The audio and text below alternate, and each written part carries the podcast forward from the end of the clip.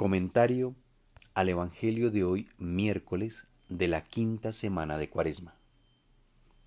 Hermanos y hermanas, cuando vivimos como tenemos que vivir, o sea, como Dios quiere que vivamos, se experimenta la verdadera libertad cristiana. ¿Y eso hace la vida más fácil? No, no lo creo.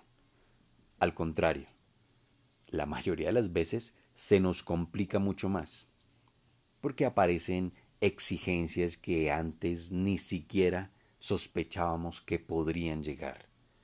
Pero son exigencias basadas en el amor, que crean nuevos vínculos, pero no esclavizan, sino más bien dilatan el corazón para poder andar por el camino de los mandamientos. Nosotros nos llamamos cristianos, así como los judíos se vanagloriaban de ser hijos de Abraham por ser fieles a ciertas tradiciones, a ciertos ritos, a ciertas observancias. Pero eso no basta. No basta para ser de nosotros verdaderos hijos de Dios, verdaderos hijos de la iglesia. Porque es que ser hijos significa ante todo ser libres. Claro, todos queremos ser libres, pero solo Jesús, el Hijo de Dios, el libertador, solo Él nos revela lo que es la verdadera libertad. ¿Y qué es? Es una total renuncia a sí mismo para afirmar al otro, para afirmar a los otros. Y a pesar de que todos queremos ser libres, todos también sufrimos por causa del pecado. Porque es que el pecado nos pone en el polo opuesto.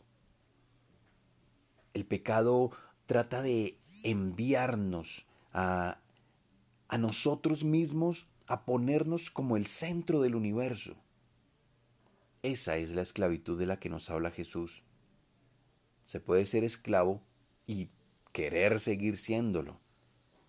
Porque aunque esté siempre repitiendo las palabras libertad y liberación, en realidad no se es verdaderamente libre. Y es que no podemos liberarnos solos. Es preciso que seamos liberados por alguien.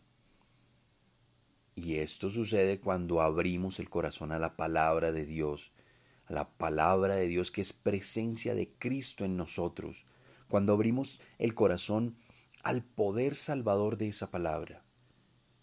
Dios puede convertirnos, Cristo puede convertirnos apartándonos de la idolatría, apartándonos de nosotros mismos para guiarnos a la libertad del amor.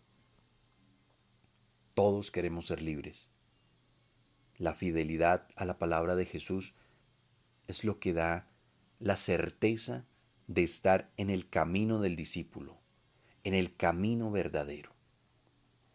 La verdad es la única realidad que genera libertad. Es la única realidad en la historia de la humanidad y en la historia de cada uno de nosotros. Es la única realidad que genera esa libertad. Es necesario ser libres para tener una relación personal con Dios. Dios no hace pacto con esclavos. Dios necesita de personas libres. ¿Queremos ser libres? Escuchemos a Jesús, seamos fieles, abrámonos a la revelación de Dios. Así conoceremos la verdad y la verdad nos hará libres.